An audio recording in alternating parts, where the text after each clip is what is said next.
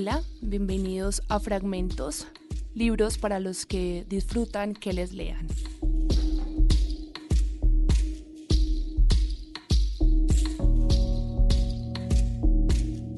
Hoy voy a leer un libro que es el fragmento de un libro que es muy importante para mí y que sé que para muchas personas de habla castellana lo es también. Este libro es Ordeza del español Manuel Vilas. Me había abstenido un poco de leerlo porque remueve ciertos sentimientos, pero es indudable que merece estar aquí en fragmentos y sobre todo nosotros merecemos escucharlo cada vez más.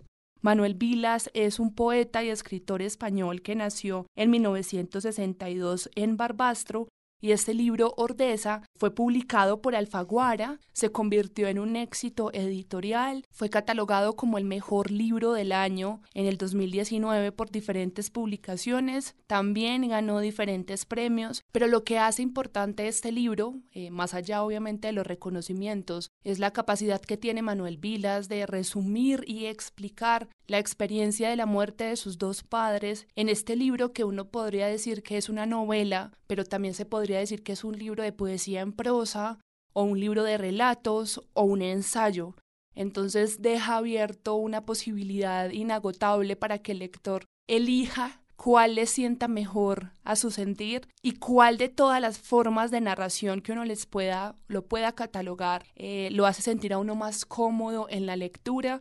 Para mí, para mi lectura personal fue un libro de poesía, inevitablemente, y un libro de ensayos sobre la muerte y sobre la pérdida. Entonces, les voy a leer el primer capítulo de Ordeza de Manuel Vilas.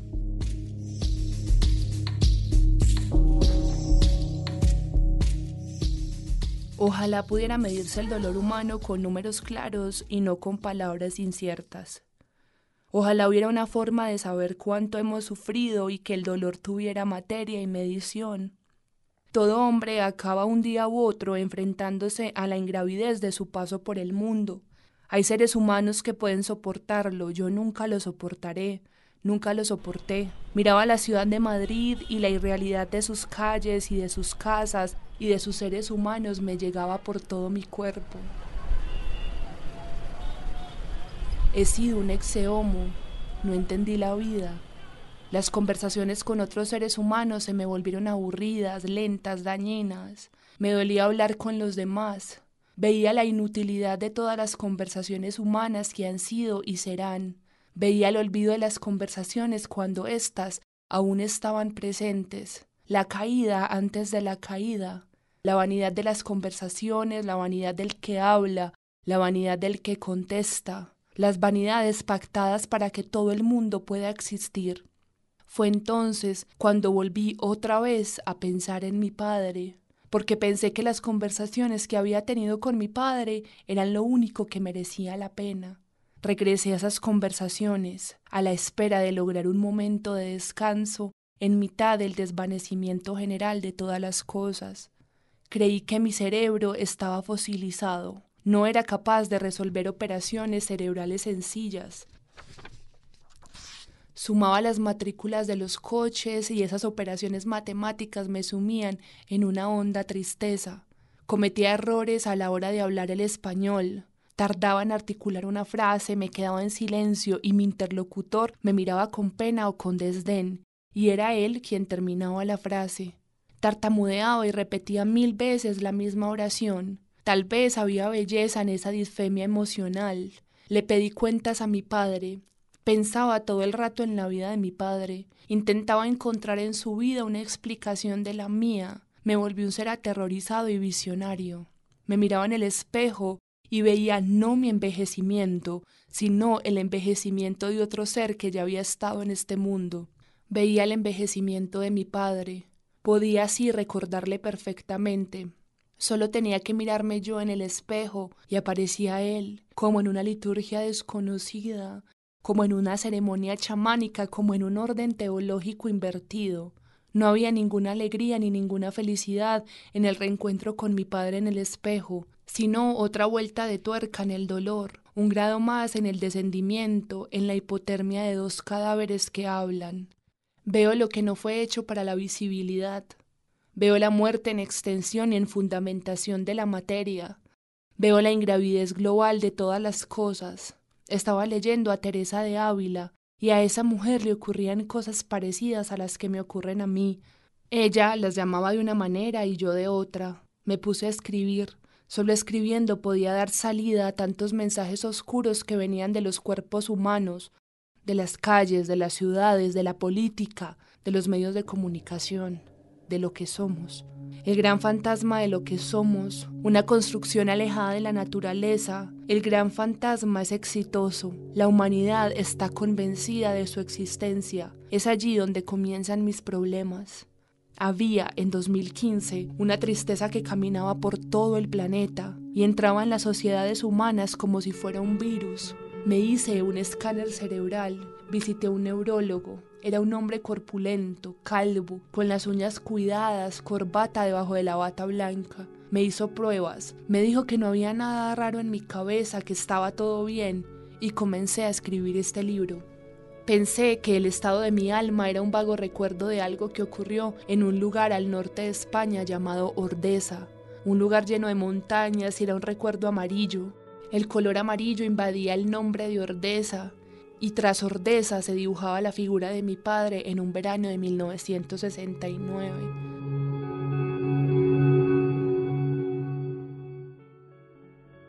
Un estado mental que es un lugar, Ordesa, y también un color el amarillo. Todo se volvió amarillo.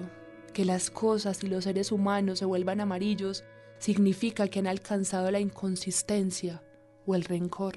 El dolor es amarillo, eso quiero decir. Escribo estas palabras el 9 de mayo del 2015. Hace 70 años, Alemania firmaba su rendición incondicional. En un par de días las fotos de Hitler serían sustituidas por fotos de Stalin. La historia es también un cuerpo con remordimientos. Tengo 52 años y soy la historia de mí mismo. Mis dos hijos entran en casa ahora mismo. Vienen de jugar al pádel. Hace ya un calor horrible. La insistencia del calor, su venida constante sobre los hombres, sobre el planeta, y el crecimiento del calor sobre la humanidad. No es solo el cambio climático, es una especie de recordatorio de la historia una especie de venganza de los mitos viejos sobre los mitos nuevos. El cambio climático no es más que una actualización del apocalipsis. Nos gusta el apocalipsis, lo llevamos en la genética. El apartamento en el que vivo está sucio, lleno de polvo. He intentado limpiarlo varias veces, pero es imposible. Nunca he sabido limpiar, y no porque no haya puesto interés. A lo mejor hay en mí algún residuo genético que me emparenta con la aristocracia. Esto me parece bastante improbable. Vivo en la avenida Ranillas, en una ciudad del norte de España cuyo nombre no recuerdo ahora mismo. Solo hay polvo, calor y hormigas aquí. Hace un tiempo tuve una plaga de hormigas y las maté con el aspirador. Cientos de hormigas aspiradas. Me sentí un genocida legítimo. Miro el sartén que está en la cocina la grasa pegada a esa sartén. Tengo que fregarla. No sé qué les daré de comer a mis hijos. La banalidad de la comida. Desde la ventana se ve un templo católico recibiendo impertérrito la luz del sol, su fuego ateo. El fuego del sol que Dios envía directamente sobre la tierra, como si fuese una bola negra, sucia, miserable, como si fuera podredumbre, basura. ¿No veis la basura del sol? No hay gente en las calles. Donde yo vivo no hay calles, sino aceras vacías, llenas de tierra y saltamontes muertos. La gente se fue de vacaciones, disfrutan las playas del agua del mar. Los altamontes muertos también fundaron familias y tuvieron días de fiesta, días de Navidad y celebraciones de cumpleaños. Todos somos pobre gente, metidos en el túnel de la existencia. La existencia es una categoría moral. Existir nos obliga a hacer, a hacer cosas, lo que sea, si de algo me he dado cuenta en la vida, es de que todos los hombres y todas las mujeres somos una sola existencia. Esa sola existencia algún día tendrá una representación política y ese día daremos un paso adelante. Yo no lo veré. Hay tantas cosas que no veré y que estoy viendo ahora mismo. Siempre vi cosas, siempre me hablaron los muertos, Vi tantas cosas que el futuro acabó hablando conmigo como si fuésemos vecinos o incluso amigos. Estoy hablando de esos seres, de los fantasmas, de los muertos, de mis padres muertos, del amor que les tuve, de que no se marcha el amor. Nadie sabe qué es el amor. Después de mi divorcio, ocurrido hace un año, aunque nunca se sabe muy bien el tiempo, porque no es una fecha, sino un proceso, aunque oficialmente sea una fecha a efectos judiciales, tal vez sea un día concreto. En cualquier caso, habría que tener en cuenta muchas fechas significativas.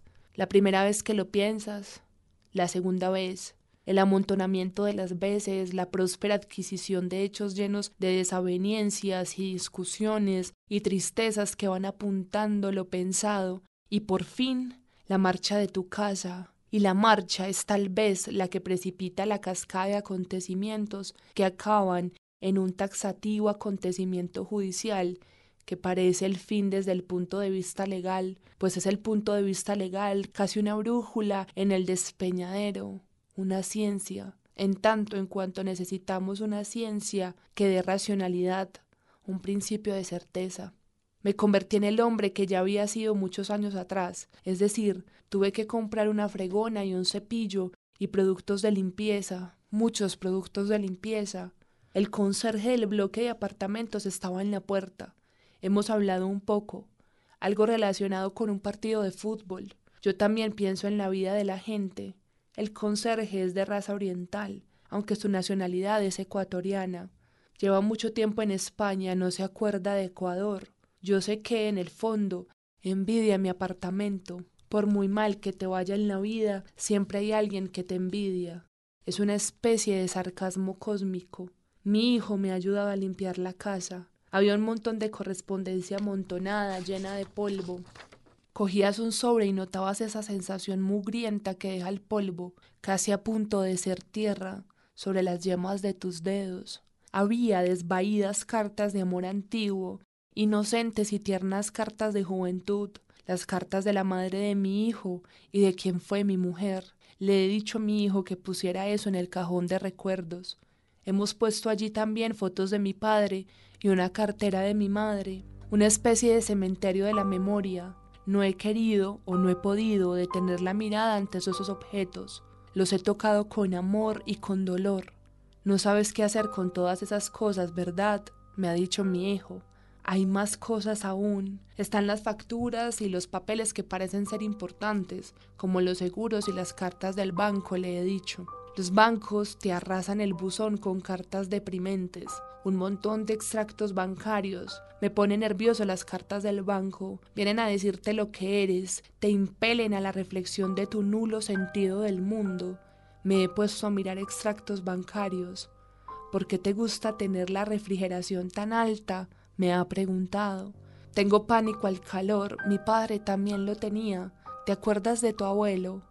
Esa es una pregunta incómoda, porque mi hijo piensa que con esta clase de preguntas busco algún tipo de ventaja, algún tipo de tratamiento benévolo por su parte. Mi hijo tiene capacidad de resolución y de trabajo. Ha sido exhaustivo ayudándome en la limpieza de mi apartamento. De repente mi apartamento me ha parecido que no valía el dinero que estoy pagando por él. Imagino que esa certidumbre es la prueba de madurez más obvia de una inteligencia humana bajo el peso del capitalismo. Pero gracias al capitalismo tengo casa. He pensado, como siempre, en la ruina económica, en la vida de un hombre. La vida de un hombre es, en esencia, el intento de no caer en la ruina económica. Da igual a qué se dedique, ese es el gran fracaso. Si no sabes alimentar a tus hijos, no tiene ninguna razón para que existas en sociedad. Nadie sabe si se puede vivir si no es socialmente. La estimación de los demás acaba siendo la única cédula de tu existencia. La estimación es una moral, conforma los valores y el juicio que existe sobre ti, y de ese juicio se desprende tu posición en el mundo. Es una lucha entre el cuerpo, tu cuerpo, donde reside la vida y el valor de tu cuerpo para los demás. Si la gente te codicia, si codicia tu presencia, te irá bien. Sin embargo, la muerte, esa loca sociópata, iguala todas las estimaciones sociales y morales con la corrupción de la carne que sigue estando en activo. Se habla mucho de la corrupción política y de la corrupción moral, y muy poco de la corrupción de un cuerpo a manos de la muerte, de la inflamación, de la explosión de gases nauseabundos y de la conversión del cadáver en hediondez. Mi padre hablaba muy poco de su madre, solo recordaba lo bien que cocinaba. Mi abuela se marchó de Barbastro a finales de los años sesenta y ya no volvió más. Se iría allá por 1969. Se fue con su hija. Barbastro es el pueblo en el que yo nací y en donde me crié. Cuando nací tenía diez mil habitantes, ahora tiene diecisiete mil. Conforme pasa el tiempo, ese pueblo tiene ya la fuerza y un destino cósmico y a la vez privado. A ese deseo de convertir lo informe en un personaje con forma, los antiguos lo llamaron alegoría, porque para casi todos los seres humanos el pasado tiene la concreción de un personaje de novela. Recuerdo una foto de los años 50 de mi padre en donde sale dentro de su SID 600.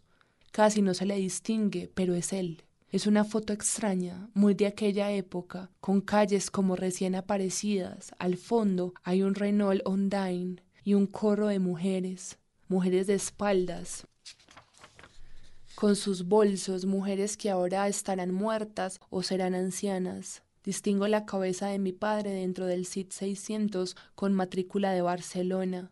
Nunca aludió a ese hecho, al hecho de que su primer CIT 600 llevara matrícula de Barcelona. No parece ni verano ni invierno, puede ser finales de septiembre o finales de mayo, eso calculo por la Copa de las Mujeres.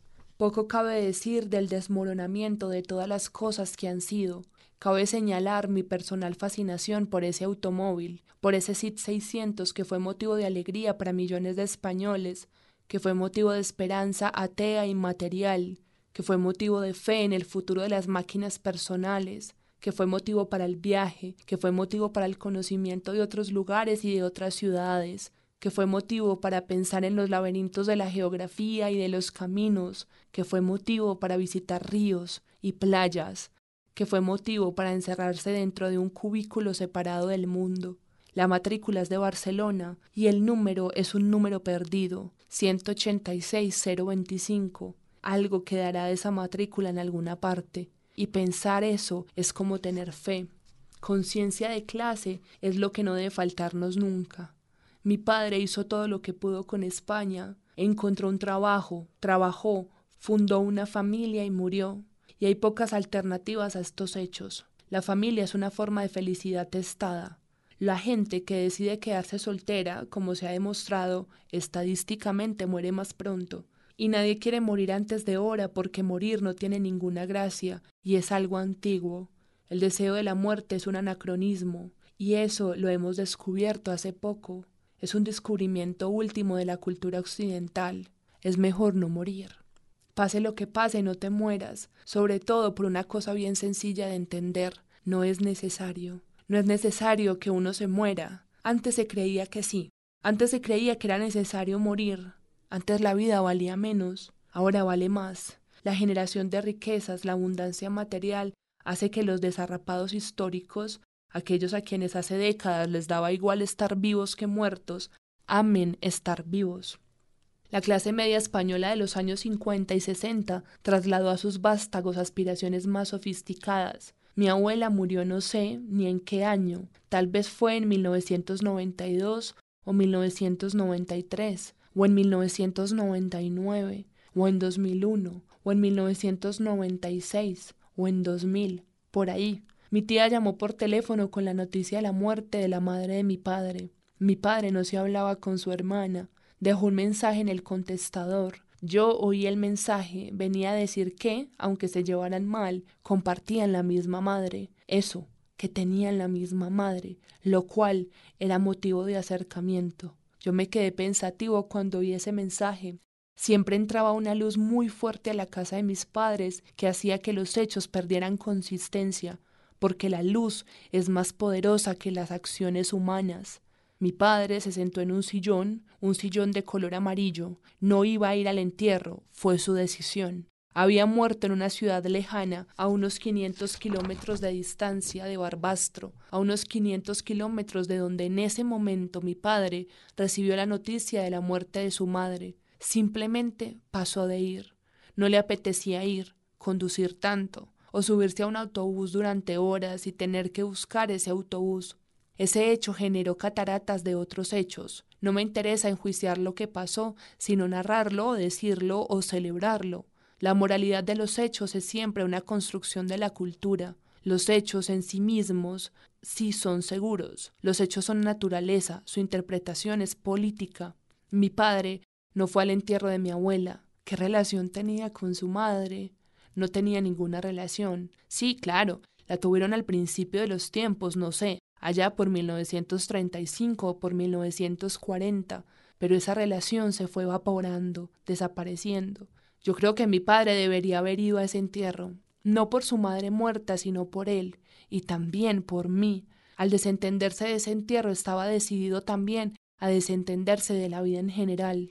El supremo misterio es que mi padre amaba a su madre. La razón de que no fuera a su entierro se cimenta en que su inconsciente rechazaba el cuerpo muerto de su madre y su yo consciente estaba alimentado por una pereza invencible. Se mezclan en mi cabeza mil historias relacionadas con la pobreza, y con cómo la pobreza se acaba envenenando con el sueño de la riqueza, o cómo la pobreza engendra inmovilidad, falta de ganas de subirse a un coche y hacer 500 kilómetros. El capitalismo se hundió en España en el año 2008. Nos perdimos, ya no sabíamos a qué aspirar. Comenzó una comedia política con la llegada de la recesión económica. Casi tuvimos envidia de los muertos. Mi padre fue quemando en un horno de gasoil. Él nunca manifestó ningún deseo de lo que quería que hiciéramos con su cadáver.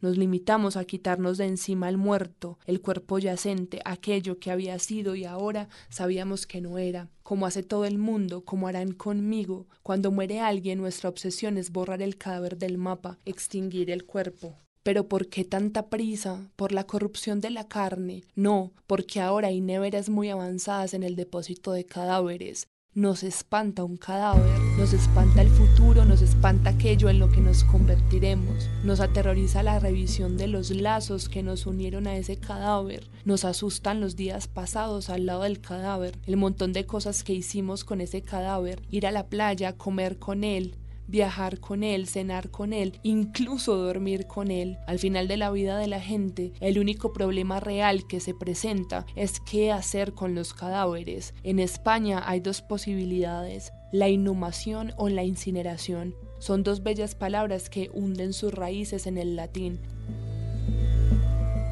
Convertirse en tierra o en ceniza. La lengua latina prestigia nuestra muerte. Mi padre fue incinerado el 19 de diciembre del año 2005. Ahora me arrepiento. Fue una decisión tal vez apresurada. Por otra parte, el hecho de que mi padre no fuera al entierro de su madre, es decir, de mi abuela, tuvo que ver con que lo quemáramos. ¿Qué es más relevante, señalar mi parentesco y decir mi abuela o señalar el parentesco de mi padre y decir su madre? Dudo qué punto de vista elegir. Mi abuela o su madre, en esa elección está todo. Mi padre no fue al entierro de mi abuela y eso tuvo que ver con lo que hicimos con el cadáver de mi padre. Tuvo que ver con que decidiéramos quemarlo, incinerarlo. No tiene que ver con el amor, sino con la catarata de los hechos hechos que producen otros hechos, la catarata de la vida, agua que está corriendo todo el rato mientras enloquecemos. También me doy cuenta en este instante de que en mi vida no han sucedido grandes cosas y sin embargo llevo dentro de mí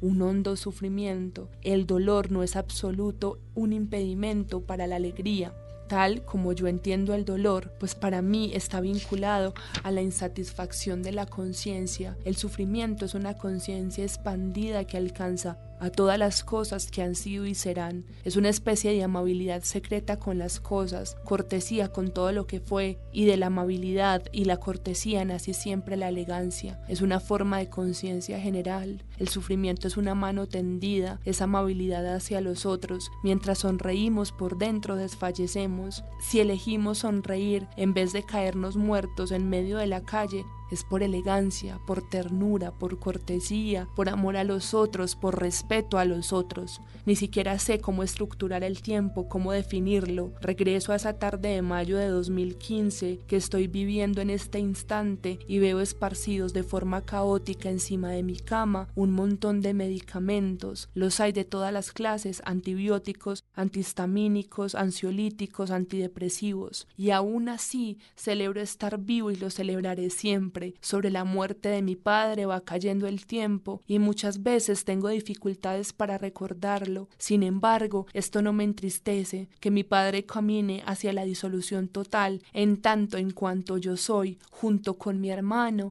el único que lo recuerda, me parece, de una alta hermosura. Mi madre murió hace un año. Cuando ella vivía algunas veces quise hablar de mi padre, pero ella rehusaba la conversación. Con mi hermano tampoco puedo hablar demasiado de mi padre. No es un reproche en absoluto. Entiendo la incomodidad y en cierto modo el pudor porque hablar de un muerto en algunas tradiciones culturales, o al menos en la que me tocó a mí, supone un fuerte y acre grado de impudor de modo que me quedé a solas con mi padre, y yo soy la única persona en este mundo Ignoro si lo hará mi hermano, que lo recuerda a diario, y a diario contempla su desvanecimiento que acaba convertido en pureza. No es que lo recuerde a diario, es que está en mí de forma permanente, es que no me he retirado de mí mismo para hacerle hueco a él, es como si mi padre no hubiera querido estar vivo para mí. Quiero decir, que no quiso revelarme su vida, el sentido de su vida. Ningún padre quiere ser un hombre para su hijo. Todo mi pasado se hundió cuando mi madre hizo lo mismo que mi padre, morirse. Este fue el libro Ordeza de el español Manuel Vilas. Ya saben que si tienen alguna recomendación, ya me han escrito algunas, pueden hacerlo a mi cuenta de Twitter, arroba Camila o en todas las redes sociales de HJCK, arroba HJCK Radio.